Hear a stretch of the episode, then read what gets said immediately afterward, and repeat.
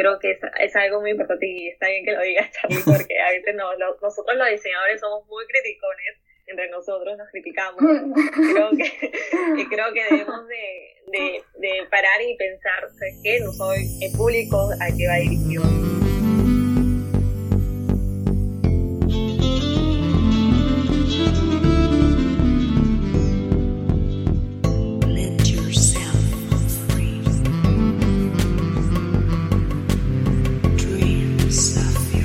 Y bienvenidos a un nuevo episodio de Mando UX, el podcast más hot del diseño. Gracias por escucharnos y como siempre me acompaña la genial Fiore. Fiore, ¿cómo estás?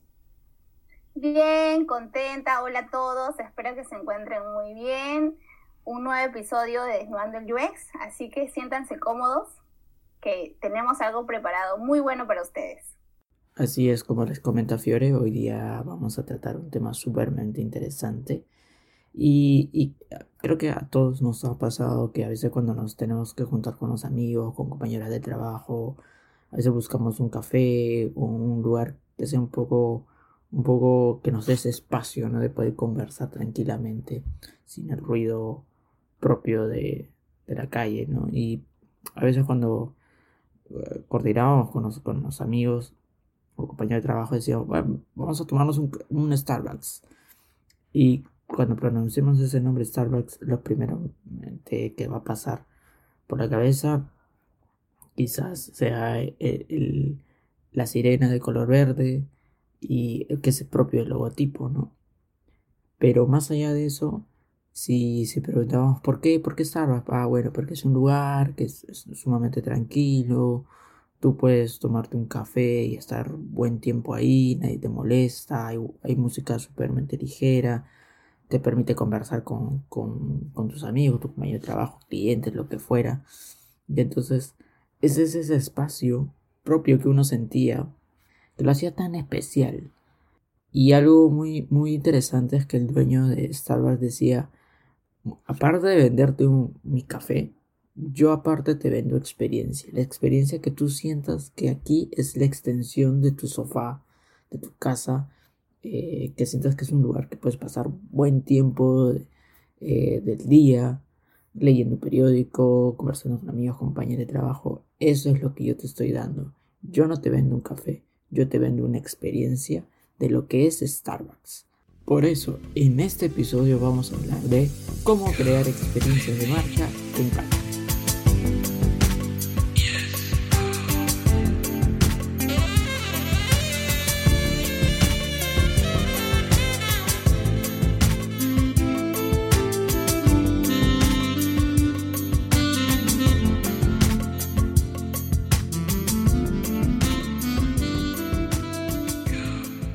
en casa. nos acompaña una talentosa brand designer. Ella es cofundadora de Andrómeda Studio. Ha trabajado en el rediseño de importantes marcas, como fue Radio Filarmonía aquí en Perú. Rosa Angélica, bienvenida a Desnudando el UX. Hola chicos, hola Fío, hola Charlie. Gracias por invitarme, estoy muy contenta, los sigo desde hace tiempo y estoy muy feliz de estar acá con ustedes. Muchas gracias Rosa por estar aquí en este episodio. Lo que pasa es que eh, con Rosa nos conocemos, hemos trabajado juntos y normalmente le decimos Rose. entonces, no sé si quieres Rose, Rosa, ¿cómo, cómo te gustaría que, conversemos en, el episodio? Bueno, Rose está bien para mí, así que Rose.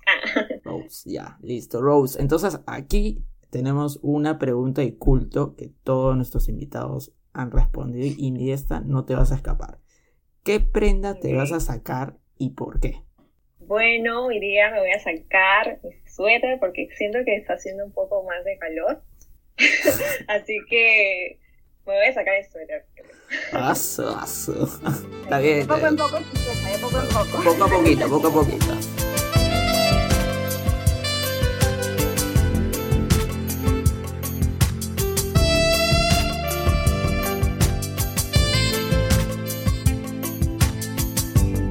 Rose coméntanos un poco sobre ti, que eres co-founder de, de Andrómeda Studio. ¿Qué es, qué, es, ¿Qué es lo que normalmente haces ahí? Bueno, eh, Andrómeda se creó el año pasado. Es un proyecto que tengo con mi amiga de la universidad.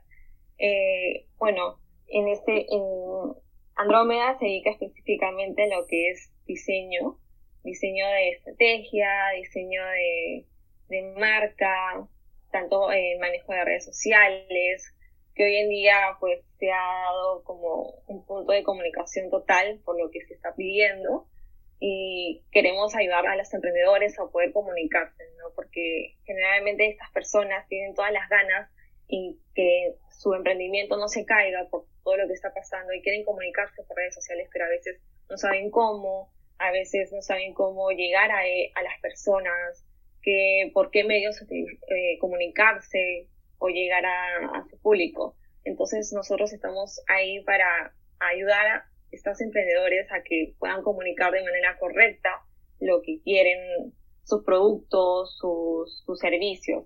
Entonces, eh, bueno, en, estudio, en mi estudio eh, manejamos lo que es el branding, branding estratégico y ayudamos a estas personas a que puedan posicionarse en el mercado. ¿Qué es lo que haces? ¿Qué has estudiado? ¿Cómo has llegado al mundo del branding? Bueno, chicos, este, yo estudié diseño gráfico en la UPC. Eh, bueno, ya me gradué en el, en el, año 2018, pero bueno, mi interés por el branding llegó en el momento y en el proceso de que estudié diseño. Porque en el momento de que tú ingresas a la carrera, pues el diseño gráfico es tan amplio que tiene muchas ramas, ¿no? Y una de ellas era el branding. Ya había conocido lo que es el diseño de packaging, diseño tipográfico, diseño publicitario, identidad. Y bueno, en los últimos ciclos conocí lo que era el branding, que para mí me, me, me, llamó mucho la atención por el proceso que hay detrás, que hay detrás en conocer a la, a la marca, conocer a los stakeholders, conocer sobre lo que es la, la conexión que debe tener la marca con el público, ¿no? Y creo que eso, eso es lo que me enganchó mucho de, de, branding, el proceso que hay detrás, ¿no? Desde que conoces a las personas hasta que llegas a algo más visual, algo más conceptual y gráfico que pueda llegar a una audiencia específica. Buenísimo. ¿Y, a, qué le, a qué le llamamos para que nuestra comunidad pueda entender qué es exactamente branding? Bueno, branding es el proceso de creación y gestión de la marca. Eh, y bueno, todos connotamos branding con identidad visual. Sí, tiene mucho que ver, es parte fundamental, pero es algo que es un poco el, proceso final. Eh, el branding es la marca de diseño, ¿no? la marca va más allá de diseño y una marca pues le suma la experiencia que se genera en todos sus puntos de contacto, ¿no?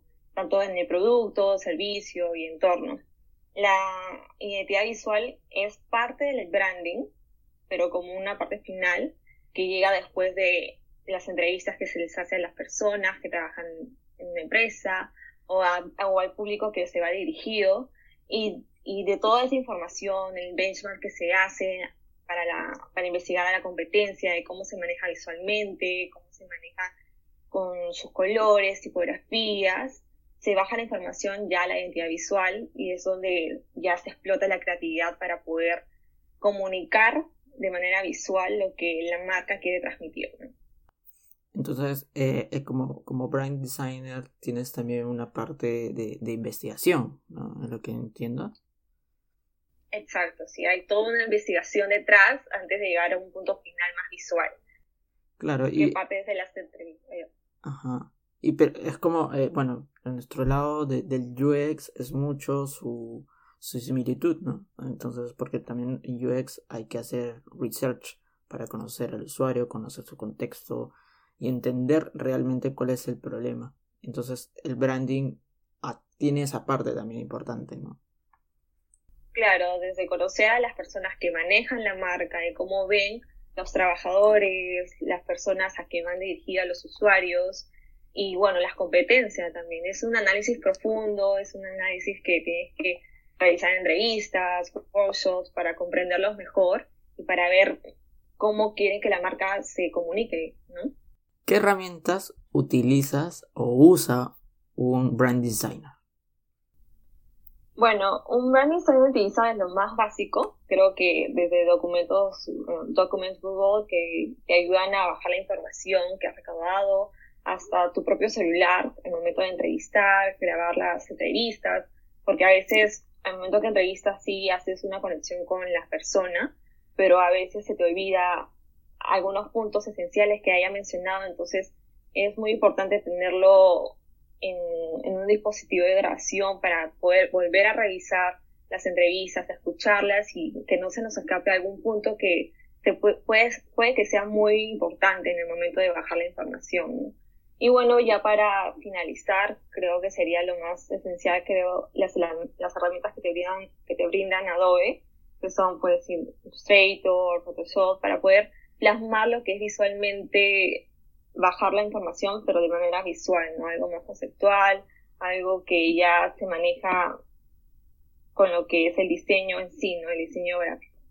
Cuando trabajábamos juntos con, con Rose, ella veía la parte de branding, en mi caso veíamos el UX, siempre veía, eh, le decía, ¿no? Rose, tú, tu, tu lado, tu, tu disciplina tiene mucho de nos, del lado de nosotros, ¿no? Porque también te metes en la piel de tu, eh, del posible usuario de, de, esa marca, ¿no? Entonces, este, porque tú también tienes ese tema de, conocer cómo es el contexto, cómo la marca se va a comunicar en tal punto, de qué manera, cuál es el tono. Todo eso también influye en para crear una experiencia, ¿no? Porque no solamente es, crear un producto digital, ¿no? Sino cómo la marca se conecta en ese preciso momento. Puse el ejemplo de Starbucks creo, que es el más conocido, pero tú en tu, tú dentro de estos proyectos, ¿cómo has podido crear una experiencia de marca? Bueno, yo creo que he podido crear la experiencia de marca según lo que, bueno, la bajada de información, que es algo importante, y también conociendo más al usuario, ¿no? Nosotros quizás nos enfocamos mucho en lo que dicen los stakeholders, pero tampoco es bueno enfocarnos específicamente en ellos, porque la marca va dirigida a los usuarios, entonces es bueno conocerlos, es bueno saber qué es lo que quieren saber de la marca, qué es lo que esperan de la marca, ¿no? Y darle a conocer, a, según la marca, que los valores que ellos quieren darle o plasmar a estas personas, ¿no? Creo que darle un valor agregado, algo diferencial, que, que sea diferente, que no que no sea igual que la competencia, creo que eso va a hacer que las, las personas tomen un cierto punto de, de equilibrio o de, de enfoque que, necesita la marca. Creo que darle una experiencia es algo más grande, es algo más general que debería de utilizarse y implementar en muchas marcas. Justo que hablabas ese tema de implementar, ¿no? Qué interesante es eh, poder compaginar el UX con eh, el branding, ¿no? Y como decía Charlie, muchas de las herramientas y de, las que usamos en UX también las usas tú y qué, qué bueno, porque este tema yo sé que a muchos les va a interesar. De igual manera, eh, creo que es importante sí resaltar lo que tú dices, ¿no? Esa coherencia entre lo que quiere la marca y lo que realmente necesita el usuario, ¿no? En este caso, bueno, darle un tono, no sé, pues en este caso podría ser un tono más amigable, dependiendo qué tipo de empresa sea, o posiblemente un tono más serio si es un banco. Entonces, este tema nos parecía a Charlie y a mí muy interesante tocar y queremos agradecerte porque estés aquí, este, Rose. Y hay algo que sí no, no se nos quiere escapar. Eh, bueno, es una pregunta que también estábamos un poco que viéndola con, con Charlie, que queríamos saber qué sucede si es que realmente uno no implementa una investigación antes de, crear una marca. ¿Podrías así comentarnos un poco cuáles serían como los contra de, lo que sucede si es que no investigamos? Bueno, lo que pasaría es que no se podría realizar lo que el proceso final, ¿no? De lo que es algo más visual.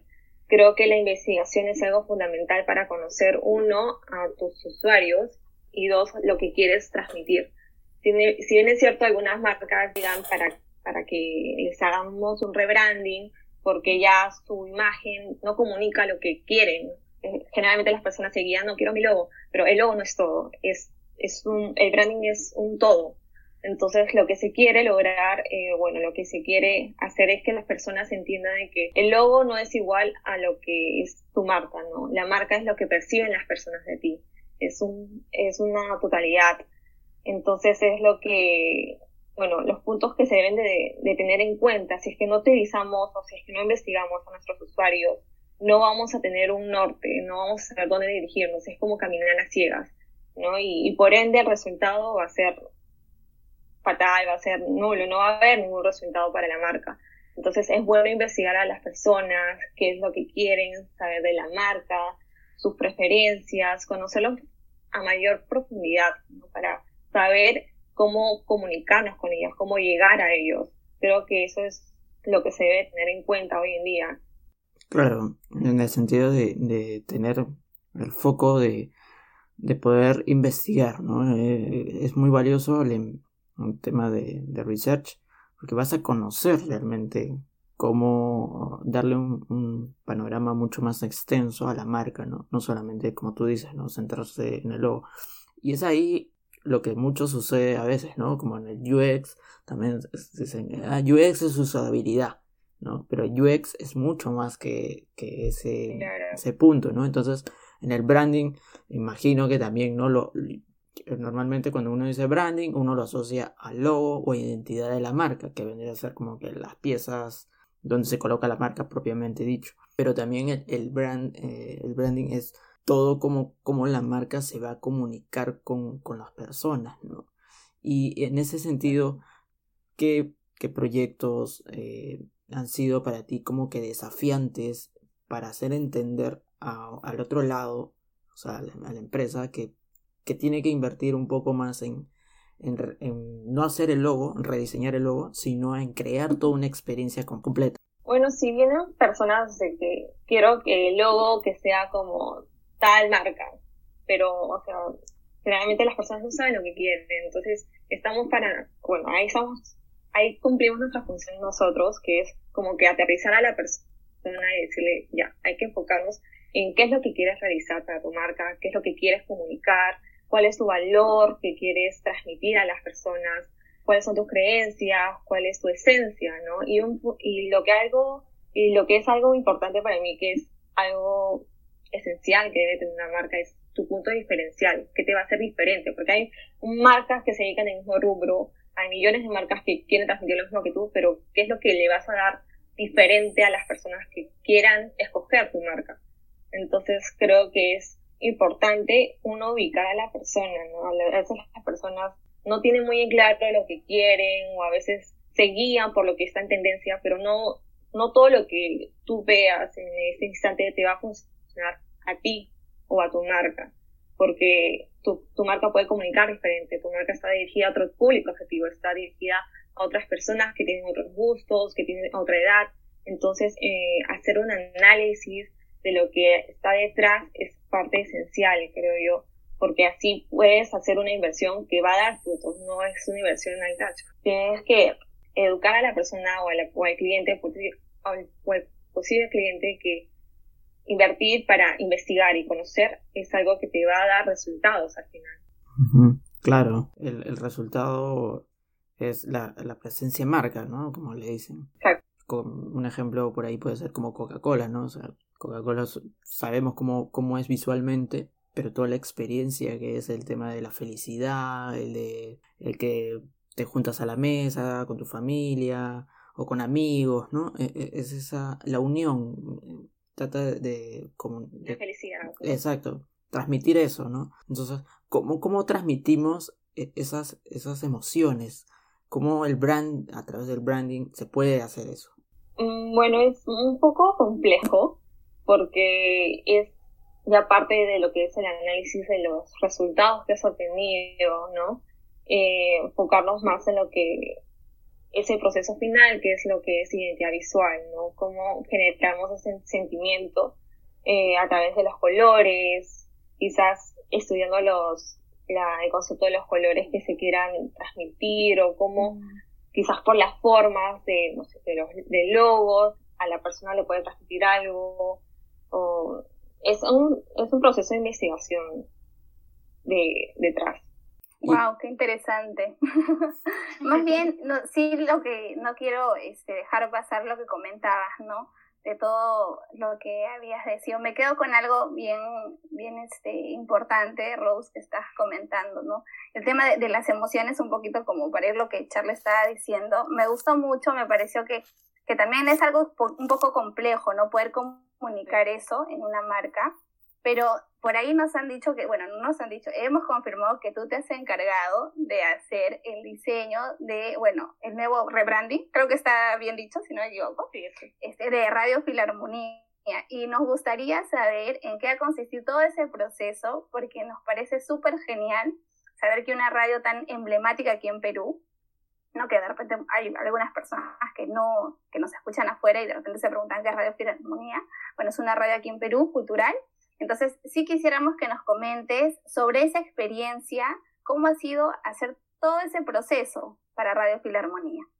Claro, y, cómo también ahí agregándole eh, cómo se crea la experiencia de la marca, ¿no? Porque Radio Filarmonía, bueno, aquí en Perú es muy conocida, como dice Fiore, es una, una radio eh, cultural, se pasa diferentes formatos para un público un poco más diferente en, edades, en contexto social, pero cómo ahora con todo el tema de la pandemia y todo lo demás, cómo se transmite esa nueva experiencia, ¿no? De lo que quería la radio transmitir. Bueno, eh, Radio Filarmonía ha sido uno de los proyectos que me encantó realizar. Eh, ha sido un proyecto largo, pero creo que ha tenido un buen resultado. Bueno, y el proceso comenzó desde el inicio, ¿no? Como es el, las entrevistas a los stakeholders que manejan la radio y tanto también con los usuarios, ¿no? Cómo ellos perciben la radio, cómo ellos pueden eh, o creen que tienen un concepto de la radio. O sea, tener esos puntos eh, bien establecidos a través de las entrevistas creo que fue fundamental. Saber y conocer que hay personas no solamente de una edad, sino hay jóvenes que también escuchan esta radio porque o pertenecen a una sinfónica o porque les de escuchar música clásica. Entonces fue muy fructífero escuchar y conocer a estas personas que les gusta esta radio, que, les llama la atención, que les gusta la música que transmiten. Y fue una, una experiencia muy bonita. Y bueno, bajando la información, eh, haciendo workshops con las personas que trabajan en la misma radio desde años, conociendo más a profundidad el concepto que quiere transmitir la marca, y cómo quiere verse con su rebranding ha sido un, intercambio de ideas muy bonito. Y bueno, se llegó al, momento de, plasmarlo a la identidad visual. Bueno, toda esta bajada de información, la, el valor agregado, la promesa de marca, creo que ha sido paso fundamental para poder plasmarlo en la identidad visual. Eh, lo que quería la radio era llegar a estas personas jóvenes. Si bien ya tenía un público ya establecido como es estas personas que ya tienen una edad diferente, una edad de adultas, querían llegar a este público joven, que sí también tenían ese contacto, pero querían llegar de manera un poco más directa, ¿no?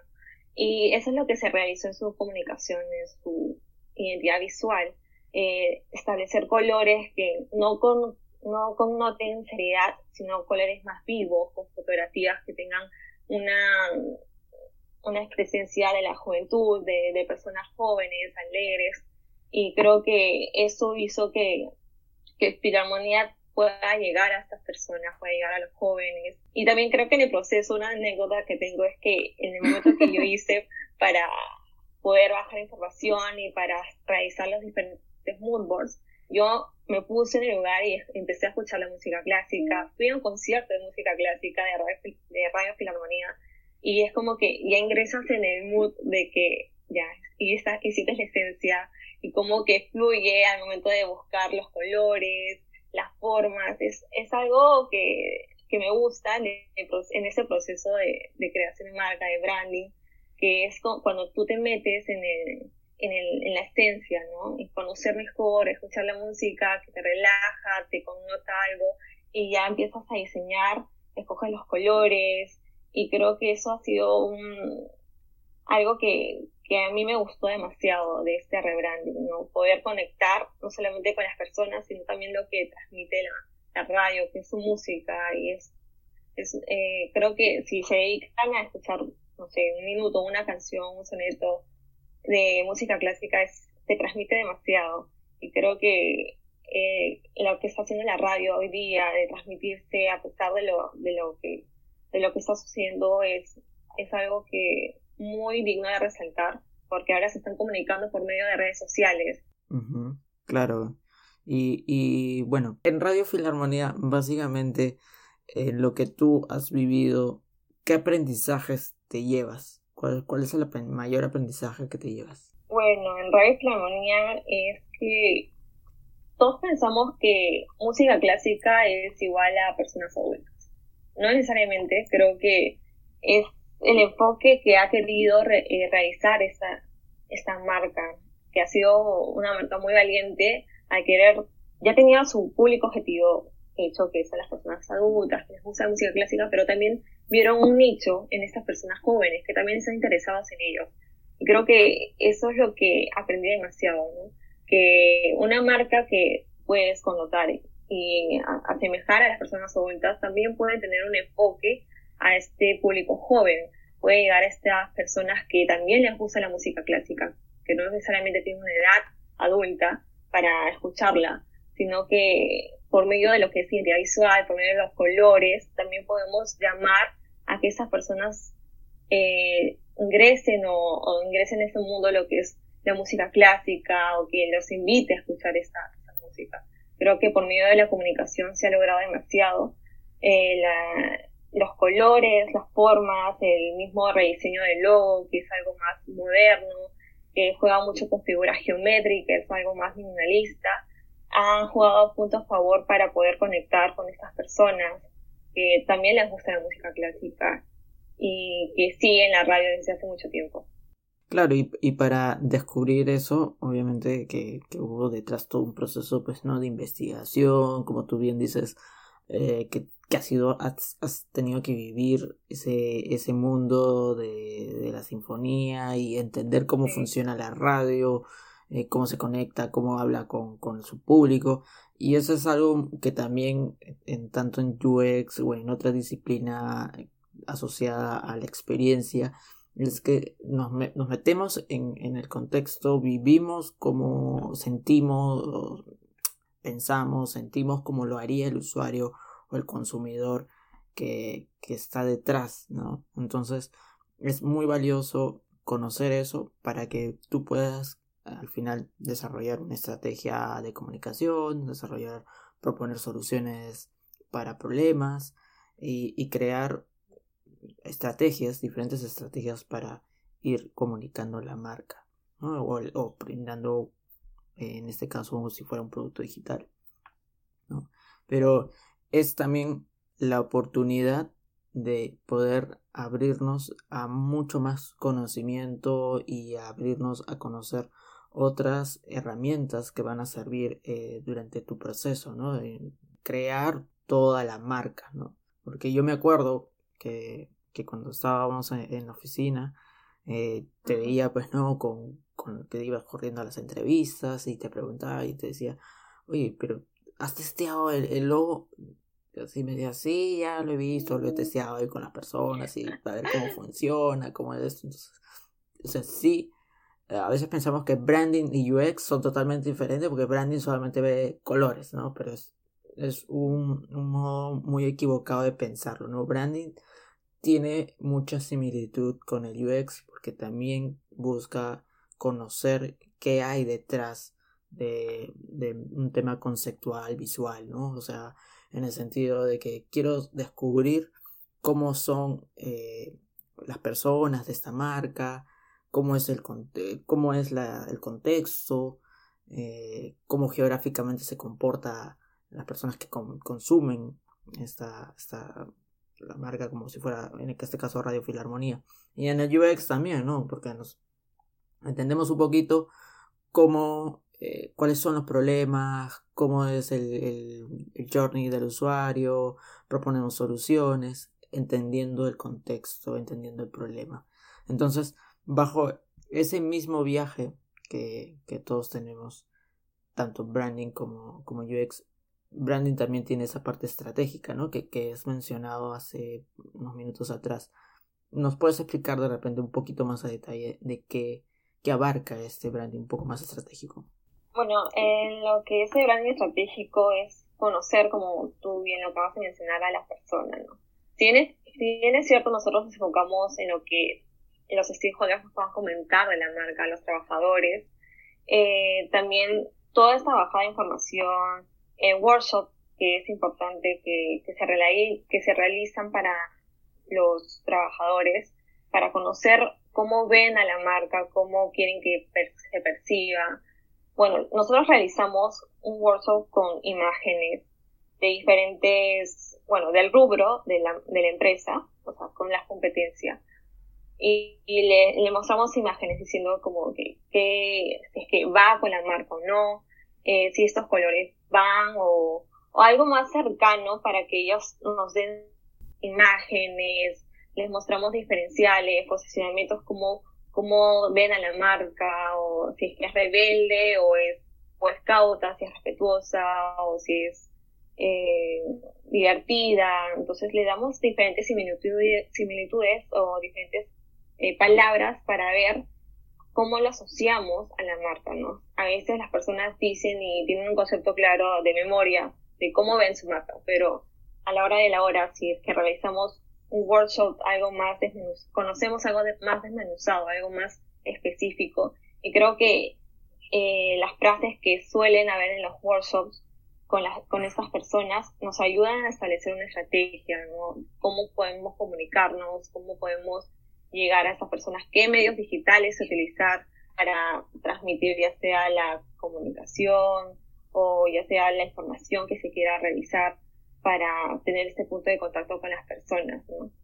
¿Y qué proyecto ha sido, bueno, aparte de, de, esos proyectos que has estado, tanto, bueno, ahora como co-founder en Andrómeda y ahora, luego el proyecto Filarmonía, ¿qué otro proyecto retador has tenido? Eh, bueno, tenido un proyecto que no puedo mencionar el nombre porque todavía no ha salido. ok. Eh, pero... X, X, dile X, nada. X, Triple X, triple X. Como el podcast. No.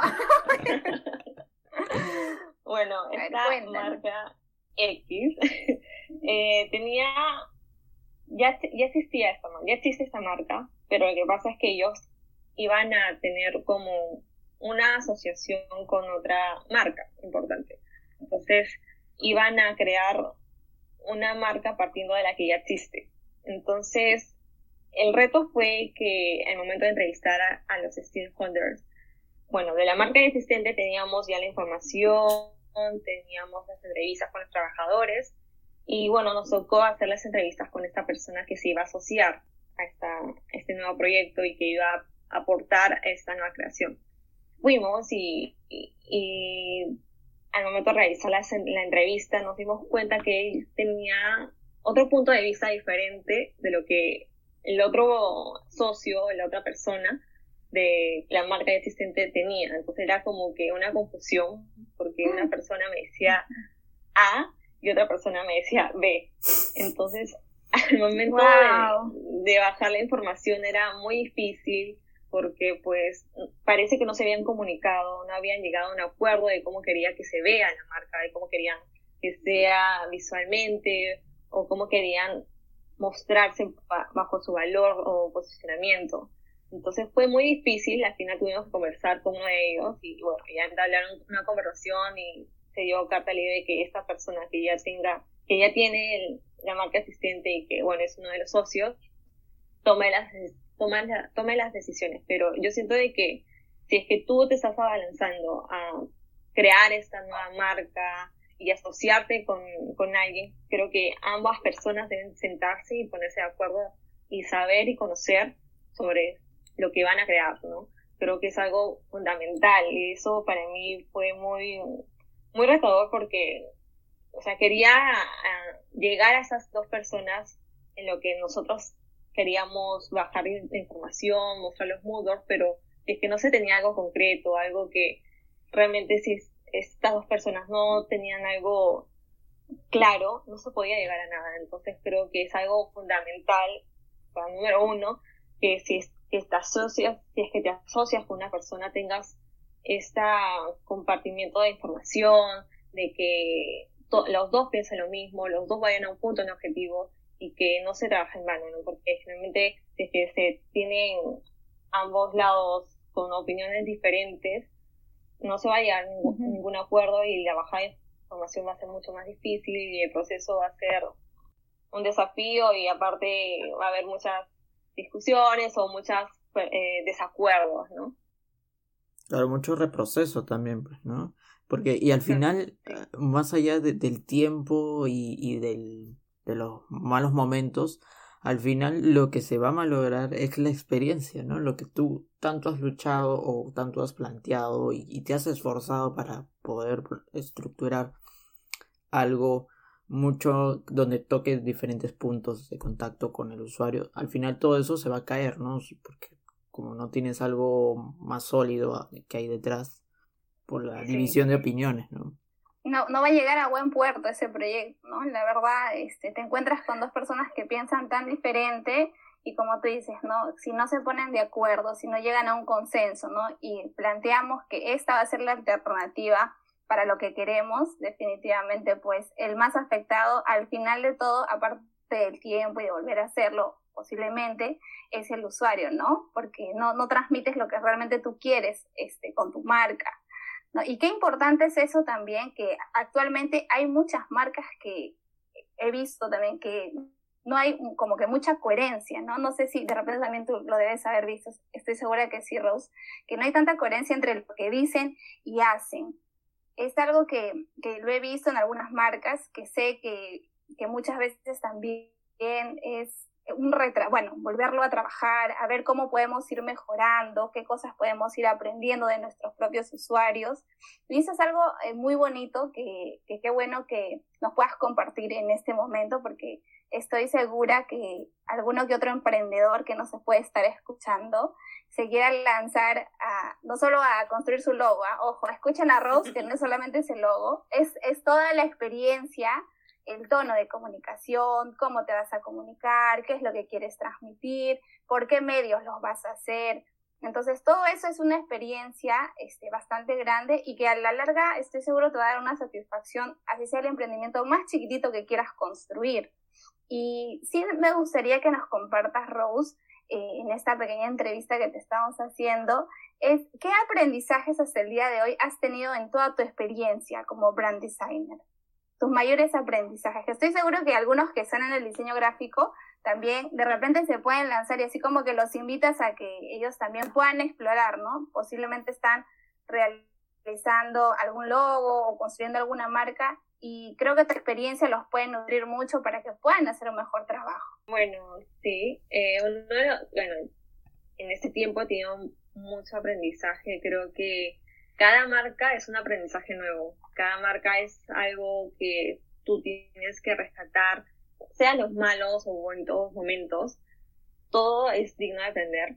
Creo que desde el análisis que se, que se hacen a las personas que están detrás de la marca, hasta las personas que van a llegar, o sea, los usuarios, creo que es muy importante conocerlos y saber, mm. saber cómo llegar a ellos, porque generalmente eh, los, las personas que lideran alguna marca o una empresa piensan que, que, lo que ellos lo que ellos creen es la verdad.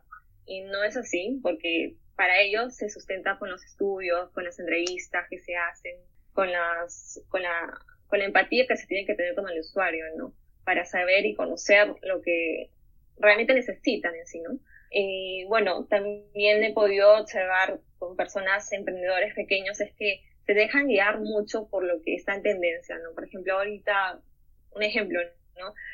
Eh, quiero comunicar mi marca, pero estoy viendo que todo, todo el mundo lo hace por Instagram, ¿no? Todo el mundo lo hace por las redes sociales, pero es que no te debes de, guiar por eso, ¿no? A veces quizás tu público objetivo no, no ve Instagram porque son personas que siguen en Facebook y, o en otra red social, o no necesariamente en una red social, sino en algo que eh, no sea muy, muy de lo de ahora, que nosotros nos, no, bueno, a veces las personas dejan influenciar demasiado y dicen, ya, pero quiero quiero transmitir por ese lado porque siento de que yo soy la que veo por ahí, entonces, pero, o sea, tú no eres el público con el que va a, dirigirse la marca, ¿no? Tienes que tener en cuenta de que tienes que empatizar con estas personas, tienes que saber y conocer dónde visualizan o dónde ven o dónde conocer, conocerlos mejor, a mayor, a mayor profundidad para saber cómo comunicarse, saber cómo entablar una conexión con ellos,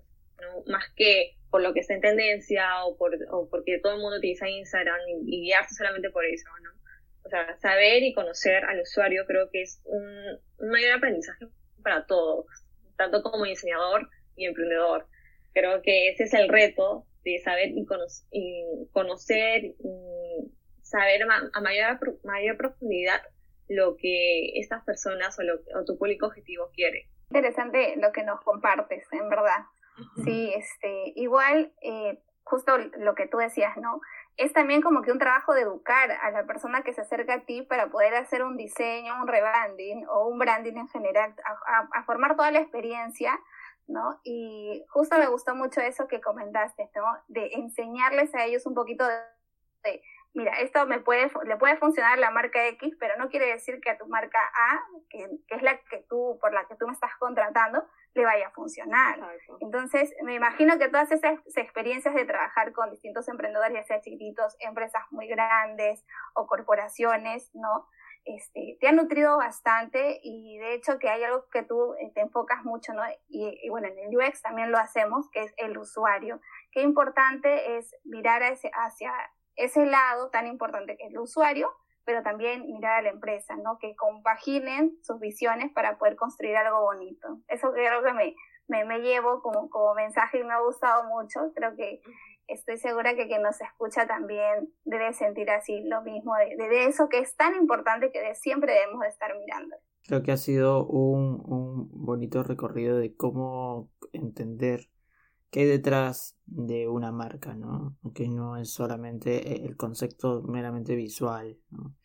Que hay un poco más eh, de investigación, de entendimiento, de, empatía, ¿no? El, tema de que decimos, tú no eres el usuario, es igual, eso sucede en, UI, en branding, en, en, todos lados, ¿no? No hay que sesgarnos y cerrarnos a que voy a hacer esto porque yo creo que es lo mejor, ¿no? Entonces, la mejor manera de poder eh, saber que algo va a funcionar es eh, no haciéndolo bajo tu visión, ¿no? O sea, ir con la, con la gente que va a usarlo, con la gente que va a comunicarse, que va, va a tocar tu marca. Y ahora, finalmente, ya para ir terminando la, la, entrevista que nos ha gustado bastante con, con tu participación, Rose, ¿qué consejo eh, le darías a las personas que inician justamente este viaje por el Brand Experience? Bueno, yo les aconsejaría que, que cada proyecto que tengan a, su cargo sea un proceso, ¿no? Que, que no, se salten, no se salten a lo que es ya identidad o lo que es visual, ¿no? Todo tiene un proceso y todo te va a llevar al final, que bueno, con lo conocemos que es algo más visual, ¿no? Pero creo que el proceso de conocer, empatizar con las personas que trabajan en una empresa o conocer a nuestro público objetivo es muy importante porque para ellos va dirigido, ¿no? Para ellos es lo que estamos creando, ¿no? Y si no conocemos a ese público objetivo, si no conocemos cómo, cómo ellos viven, cómo ellos entienden, eh, no vamos a llegar a ningún lado. Creo que es parte fundamental eh, tener en cuenta estas, uh, el proceso que hay detrás, ¿no? desde que hay entrevistas hasta la bajada de información, hasta el benchmark, la organización de los mood boards, la presentación de, de todas las rutas. Entonces creo que es todo un proceso y deberíamos respetar y creo que empatizar mucho con las personas, ¿no? empatizar tanto con la marca, porque tienes que ponerte eh, en el lugar de esas personas que quieren tener un branding coherente, un branding que, que llegue a las personas, a su público. Entonces, empatizar tanto con la marca, pero también con el usuario, porque para ellos está dirigido, ¿no? Buenísimo. Y, y solamente para, para cerrar eh, un poco el tema, es también a veces, muchas veces vemos en redes, en internet, o vemos, estamos caminando por la calle y vemos algo y, decimos, ay, qué feo logo, ¿no? Eh, es lo primero, si es diseñador gráfico, ¿no? Entonces tienes ese background y dices, ay, qué feo logo, ¿no? O, ves el menú y dices, ay, qué feo logo, logo. Pero la pregunta sería, eh, en ese momento, de repente yo no soy el público objetivo, ¿no? Entonces por eso no, no hay como que afín con esa marca. Entonces probablemente hay otro público que sí siente que esa marca transmite eh, sentimientos, emociones, le genera una experiencia, ¿no? Entonces, eh, no es, no hay que sesgarnos de decir este, meramente visual, ¿no? Hay que ponernos a pensar que qué hay detrás, cómo se creó esa marca, averiguar cómo fue todo el proceso, ¿no? Como tú bien dices, ¿no? Así sí, exacto, creo que a veces nos dejamos mucho en lo que vemos y decimos, ah, no nos parece o no nos gusta, pero no vemos el detrás, ¿no? En la investigación que se, que se hizo para llegar a, a un punto final. Y creo que es, es, algo muy importante y está bien que lo digas, Charlie, porque a veces no, nosotros los diseñadores somos muy criticones, entre nosotros nos criticamos. Creo que, y creo que debemos de, de, de parar y pensar, ¿sabes qué? No soy el público al que va dirigido. Quizás para otras personas sí, y les llega el concepto que hay detrás. Exacto, exacto. Así que ese es creo que también un consejo más. Así que si vas por la calle y ves algo para esto. Para todos. No critiques el logo. No, no critiques el, logo, ¿no? Piensa un poco. No está hecho para ti. Exacto, exacto. Tal cual. Lo resumiste mejor. Así que, así que, buen consejo.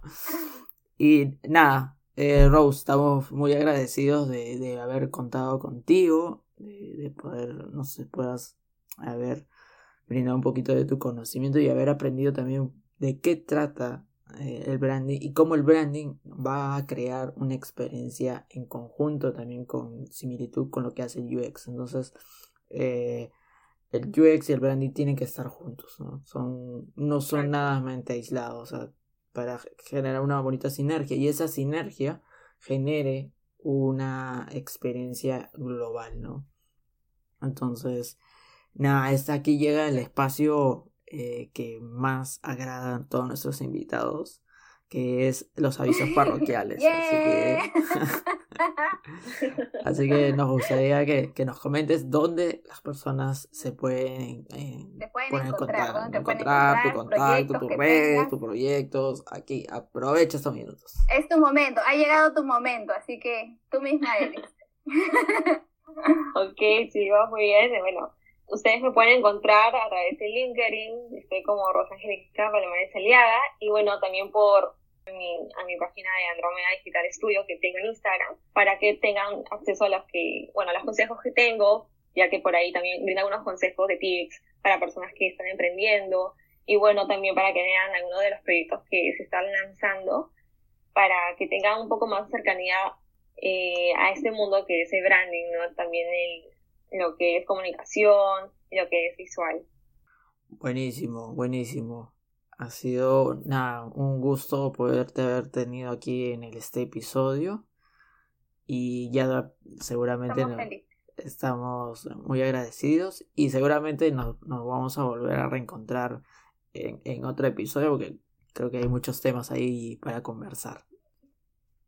Sí, muchas gracias también por brindarnos tu tiempo, Rose. En verdad hemos aprendido un montón, especialmente creo que los que no teníamos mucho conocimiento sobre el branding experience.